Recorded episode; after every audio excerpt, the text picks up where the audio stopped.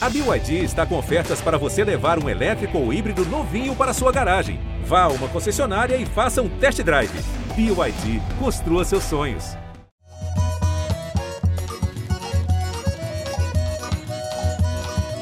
O carnaval mal terminou e muita gente começa a pensar na próxima festa que mobiliza multidões aqui na Bahia, o São João. Em 2020 e 2021, as festas juninas foram canceladas por causa da pandemia.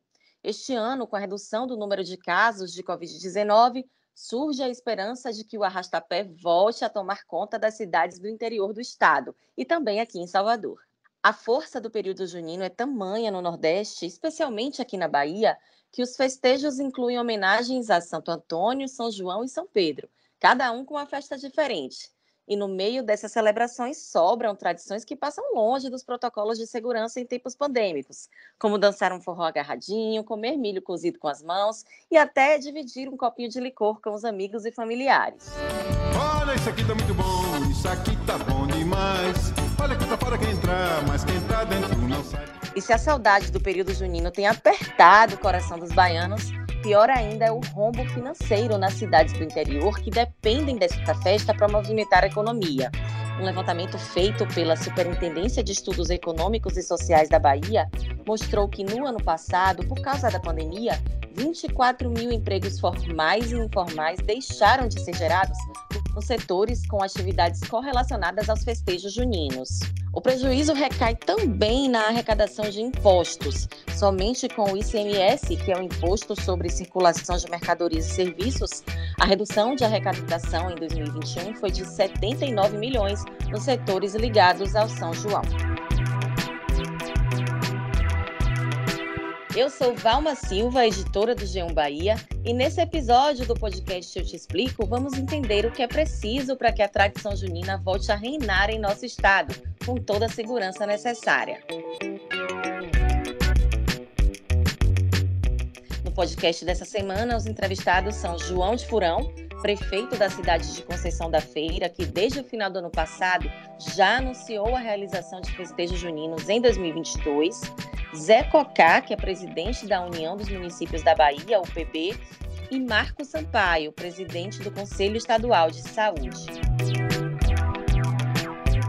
A gente começa essa edição do podcast conversando com Marco Sampaio, ele que é presidente do Conselho Estadual de Saúde. Para quem não conhece, o Conselho é um órgão público que fiscaliza e delibera ações do SUS aqui na Bahia. Marco, seja bem-vindo. Bom, para começar, eu gostaria de lembrar que na terça-feira, que seria de carnaval, já que não tivemos feriado aqui no estado, o governo publicou um decreto que estipula um limite máximo de até 3 mil pessoas em eventos. Antes, o público máximo permitido era de 1.500 pessoas, ou seja, a metade. Esse decreto já entrou em vigor na quarta-feira de cinzas e vale até o dia 14 de março. Qual é a avaliação do Conselho Estadual de Saúde sobre esse novo decreto que está em vigor? Olha só, nós até emitimos notas considerando que o, o decreto foi precipitado, né, ter anunciado assim de forma antecipada essa flexibilização, dado que esse pós-carnaval será determinante para o futuro da pandemia. Dado que esse pós-carnaval, e aí você teve festas foram festas autorizadas com 1.500 pessoas e também você teve as clandestinas em vários lugares. Houve várias denúncias e, e houve acompanhamento de festas que não estavam autorizadas, inclusive de rua.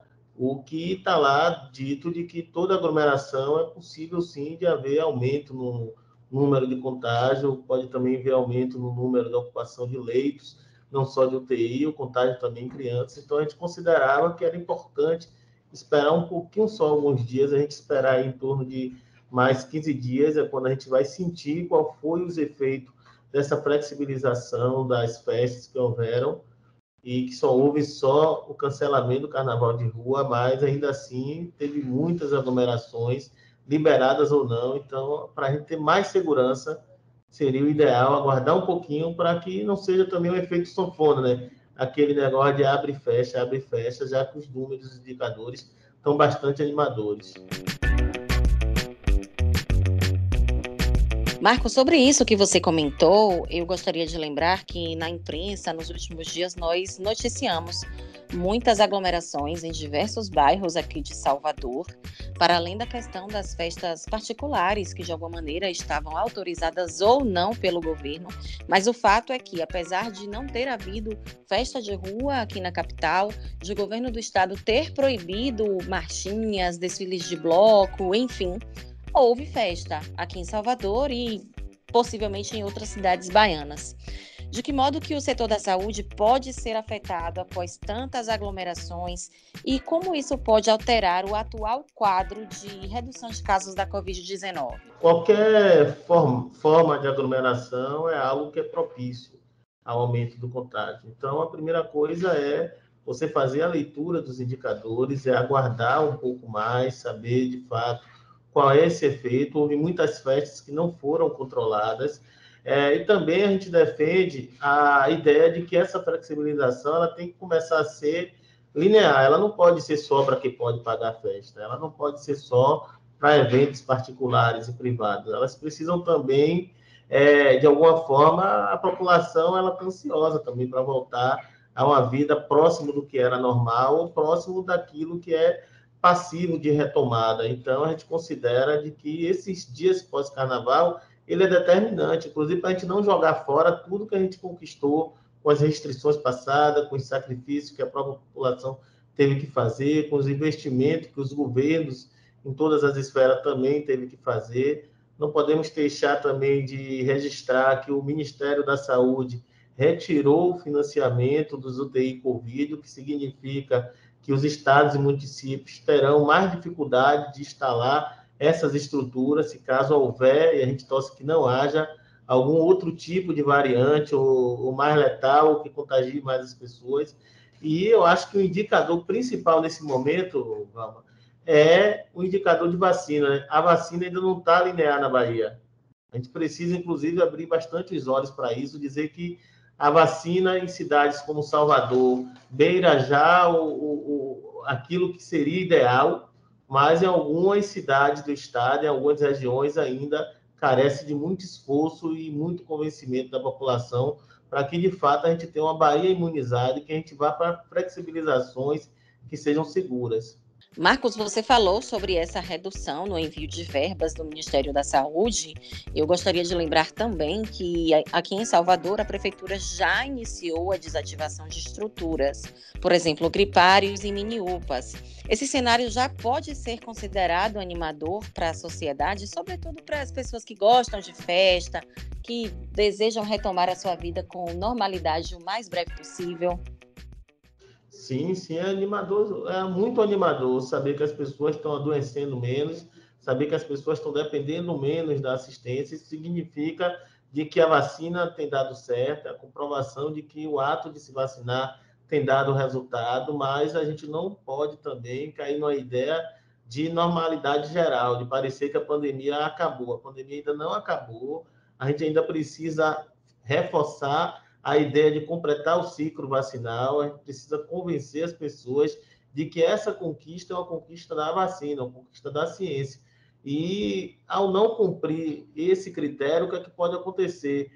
Aconteceu o efeito sanfona. Você abre agora, porque os indicadores estão animadores, você, o governo federal tirou o financiamento, você desmonta toda a estratégia que já está montada, e o que é que pode acontecer logo ali na esquina? É, se nós não tivermos cuidado, é voltar a um cenário e ter muito mais dificuldade de montar essa estrutura que está. Mas é muito animador, a gente considera que, de fato, a gente está indo aí no caminho onde parece que a pandemia vai dar uma trégua aí para a população e a população vai poder, sim, retomar aí a sua vida, mas com responsabilidade, cobrando aí que as pessoas continuem se vacinando. Marcos, para encerrar essa nossa conversa, eu sei que carnaval mal passou, mas para quem trabalha com eventos, para as prefeituras das cidades do interior, já é o momento de se pensar em São João. Qual é a posição do Conselho de Saúde sobre a possibilidade de termos festejos juninos aqui na Bahia? Olha só, é, os indicadores estão animadores, estão, mas a gente precisa agora, eu já defendi isso no, no, no grupo que discute aqui a questão dos encaminhamentos da Covid, aqui na Secretaria Estadual de Saúde, de que o indicador agora que deve dizer qual é o lugar que deve ter as festas juninas, ou qual será o tamanho da flexibilização no São João, será o indicador de vacina. Nós precisamos que territórios e cidades tenha e, e convença a sua população para se vacinar. Precisamos, inclusive, fechar o cerco ao não vacinado. Isso é uma defesa que o Conselho Estadual de Saúde faz. Não dá para tornar regiões paraíso de não vacinados. Está aí o resultado, está aí provado que a vacina tem sim eficácia. O número caiu bastante, onde foram só 425 pessoas. E olha que a gente está aqui com números assustadores e alarmantes. Então, não podemos jogar fora tudo isso que foi conquistado. Acredito sim que se a população do interior, e aí a festa junina é uma festa que acontece muito no interior. Então, a gente precisa olhar os indicadores de cada município, em especial os municípios que realizam a festa, porque se a população estiver vacinada, com cerca de 90% dessa população, com certeza a taxa de ocupação de leito estará menor, a taxa de contágio estará tá, menor também, e nós teremos aí um festejo junino, eu diria que bastante próximo daquilo que é o normal. Então, o Conselho considera que o protocolo sanitário e o indicador de vacina deve ser o definidor para esse momento tão esperado da população. Esperamos todos, então, que chegue esse momento tão esperado pela população. Marco Sampaio, muito obrigada pela sua participação aqui no podcast Eu Te Explico. Valeu, obrigado e parabéns a vocês. Espero que a gente possa aí voltar e dizer que vamos ter São João na Bahia seguindo os protocolos sanitários e com índice de vacinação aí à beira daquilo que é ideal. Valeu, obrigado.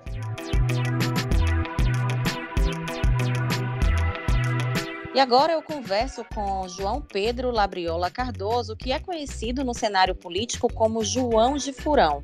Ele é o prefeito de Conceição da Feira, que desde o mês de novembro do ano passado está organizando uma grande festa de São João para esse ano. E olha só que interessante, vai ser a primeira vez que o município vai ter uma festa de São João, porque geralmente o que é celebrado na cidade é a festa de São Pedro. Prefeito, para começar, eu gostaria de saber por que, que o senhor adotou essa mudança dos festejos juninos na cidade de Conceição da Feira. Olá, Valma. Olá a todos que podem nos ouvir nesse momento. Primeiro ponto importante para a gente fazer essa alteração é que o, o São Pedro ele não é um feriado específico é, e que não mobiliza as pessoas para viajar, ao contrário do São João, é, que as pessoas já têm esse costume, essa tradição de poder é, viajar e conhecer os interiores, então do termo na, na questão de atrair né, visitantes para que possam investir na economia local, o São João se torna é, mais atraente para a gente aqui da administração, que nosso principal ponto, além de atrair a visibilidade para o nosso município, é de angariar né, investimentos para é, a gente conseguir injetar dinheiro na nossa economia local. Agora, prefeito, o senhor, enquanto gestor, se sentiu seguro para anunciar com tanta antecedência essa festa? Não, eu pergunto isso por conta do cenário da pandemia, que é muito incerto, né? Nós vivemos altos e baixos em relação ao número de casos ativos, à taxa de ocupação de leitos. Inclusive, a prefeitura já está em fase de contrato com grandes atrações, como a dupla Matheus Cauã, a banda Calcinha Preta. Como é que está a organização do evento hoje em relação a novembro do ano passado? O senhor considera que é um momento seguro para se fazer é, essa festa tão grandiosa? É importante salientar que, assim como é a preocupação da população, é a preocupação também da gente enquanto gestor público. É, a gente tem a expectativa de que a ciência vença a pandemia. Essa é a nossa torcida. E ao fazer é, toda essa esse processo de planejamento não significa que a gente vai fazer a todo custo. Né? A gente vai fazer se as condições sanitárias, se as condições de saúde forem suficientes para a gente colocar as pessoas na rua em um evento tão grandioso. É, mas, em contrapartida, também, a gente precisa estar pronto para se essas condições forem favoráveis. Então, o município está planejado né, para realizar uma festa de grande porte. Se as condições sanitárias forem positivas, a concessão da feira estará né, pronta para recepcionar os turistas que poderão investir dinheiro na nossa economia local. Se as condições a gente julgar é, no mês de junho que elas não sejam favoráveis, a gente com certeza vai preferir continuar preservando a vida das pessoas. Lembrando, e isso é um fato que a gente tem que explanar com bastante veemência, é que os contratos eles são firmados e a confirmação de qualquer pagamento é mediante a confirmação da realização da festa, desde contratação de mão de obra, né, estruturas, porque o próprio evento precisa, como também né, das bandas que a gente está reservando as datas para participar do São João de Conceição da Feira, se as condições forem favoráveis. Prefeito João de Furão, independente do cenário, a Prefeitura pretende adotar protocolos sanitários para realizar esse evento com segurança? A gente vai fazer o que tiver em comum acordo com todos os setores que trabalham é, em conjunto para garantir a, a segurança da a integridade da vida das pessoas. A gente só vai fazer um evento se o governo do estado estiver de acordo, a gente só vai fazer o um evento se o Ministério Público estiver de acordo. Então, se as condições forem favoráveis, a gente vai estar com toda a nossa estrutura de saúde né, montada no, no, local do evento para que a gente possa né, garantir é, maior segurança às pessoas que forem ali né, prestigiar o evento de concessão da feira. Qual é o prazo máximo para que a prefeitura consiga organizar a festa com segurança, com qualidade? A gente espera que no mês de março, no final de março, início de abril, a gente já tem uma definição por parte do governo do estado, né? que como você mesmo citou, a gente precisa do, dos parceiros do meio de comunicação para a gente fazer a, a, divulgação do São João, a gente precisa que as pessoas se planejem, né? porque não é só o município que tem que se planejar do ponto de vista orçamentário, são as famílias também, as pessoas que querem curtir, né? então a, a decisão por parte do governo do estado, a gente espera que no máximo até meado de abril, a gente já tenha essa, essa confirmação, se poderá realizar, ou se não poderá, poderá realizar né, os eventos juninos, que é uma tradição muito forte do nosso estado. Perfeito, prefeito João de Furão. Muito obrigada pela sua participação aqui no podcast Eu Te Explico. Obrigado, Valma. Obrigado pela atenção. Um grande abraço a todos. A conversa agora é com o senhor Zenildo Brandão Santana, que é mais conhecido como Zé Cocá. Ele que é prefeito do município de Jequié, na região sudoeste, e preside também a União dos Municípios da Bahia, que é uma associação civil sem fins lucrativos que defende o interesse das cidades baianas. Seja muito bem-vindo, prefeito, ao nosso podcast. Bom, como os municípios baianos têm se posicionado a respeito da possibilidade de realização dos festejos juninos, tanto festas de São João quanto festas de São Pedro? Nós sabemos que são eventos que dão um grande suporte para a economia das cidades baianas. E o que é que os gestores estão esperando em relação às festas esse ano? Olá, Valma, tudo bem? Olá a todos que estão nos assistindo nesse momento. É, de fato, é um momento incerto há uma dúvida muito grande. Em janeiro, com aquela queda brusca que estava acontecendo, todo mundo já se imaginava a certeza dos festejos de São João e São Pedro. Com esse aumento agora de janeiro e fevereiro, isso voltou a preocupar e avaliar se teremos condição ou não da realização do São João. Historicamente, pela quantidade de vacinados, eu creio que sim, é o que estamos discutindo sobre isso, inclusive discutimos com vários especialistas da área, já conversamos com vários técnicos, estamos discutindo muito isso com o governo do Estado. Ainda há uma dúvida muito grande se pode fazer ou não, ou se não pode fazer.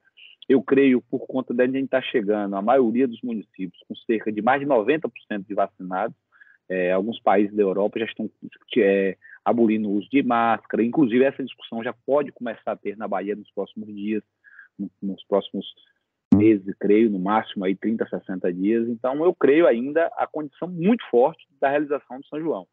É, tem a questão do tempo, a agilidade para você planejar e organizar uma festa do nível do São João.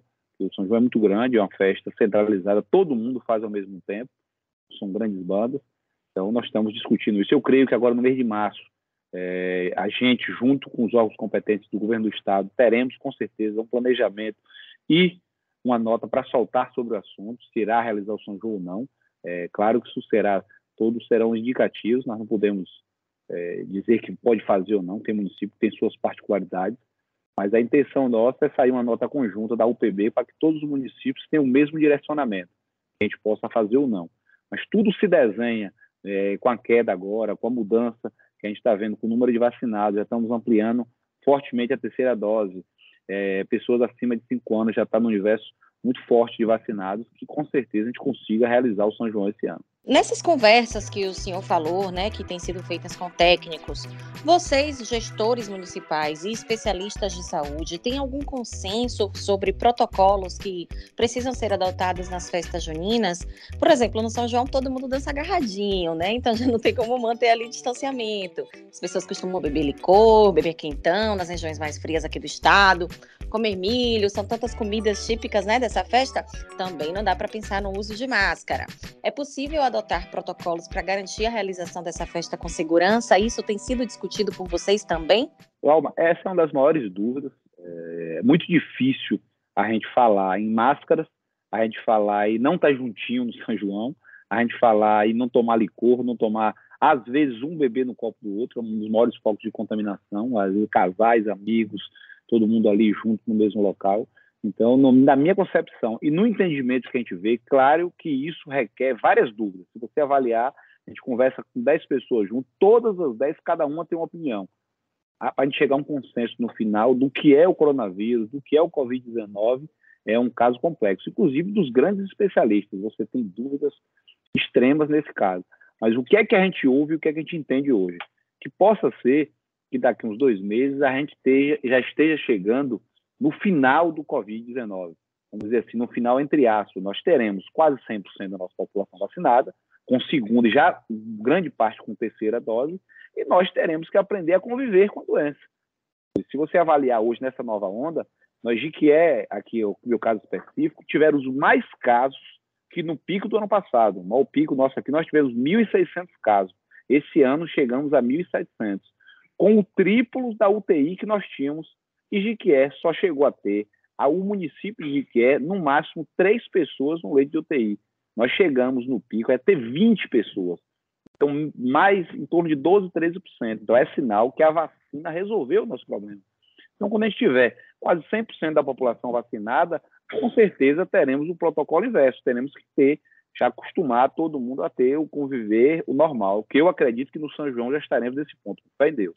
Agora, prefeito, a gente sabe que o cenário da Covid-19 ele é muito incerto, né? O aumento do número de casos uh, acaba trazendo muitas dúvidas para a organização de eventos de modo geral. Em relação ao São João, é necessário quanto tempo mais ou menos de preparo? É muito complexo. Você não vai fazer um São João como o Jiquié, como a Margosa, como o Senhor do Bonfim, como o Ibicuí. Você não consegue organizar um evento desse em 30, 60 dias. No máximo, até é, o, o, primeiro, os primeiros dias do mês de abril, nós temos que ter essa decisão. Fora disso, é impossível fazer uma festa é, da força, da envergadura que é o São João na Bahia e no Brasil inteiro. Então é importante que a gente tenha esse consenso. No máximo, agora no mês de, no mês de março, você avaliar agora Nós tivemos várias pessoas que tiveram Covid segunda, terceira vez, quarta vez. Teve pessoas, eu conheço pessoas que estavam na terceira, na quarta vez que tiveram Covid. E não sentiram mais quase nada as pessoas, principalmente que têm a terceira dose. Então, é sinal que o Covid vai ser uma coisa que vai, vai fazer parte das nossas vidas, porque é, uma, é um, um vírus que estará sempre aí, mas nós teremos que aprender a conviver com ele tomando a vacina. Então, quando a gente tiver 100% da população imunizada, que é o que estamos trabalhando para chegar agora, nós teremos que voltar à vida normal. Eu acho que o tempo será esse agora para a gente já começar a iniciar o São João.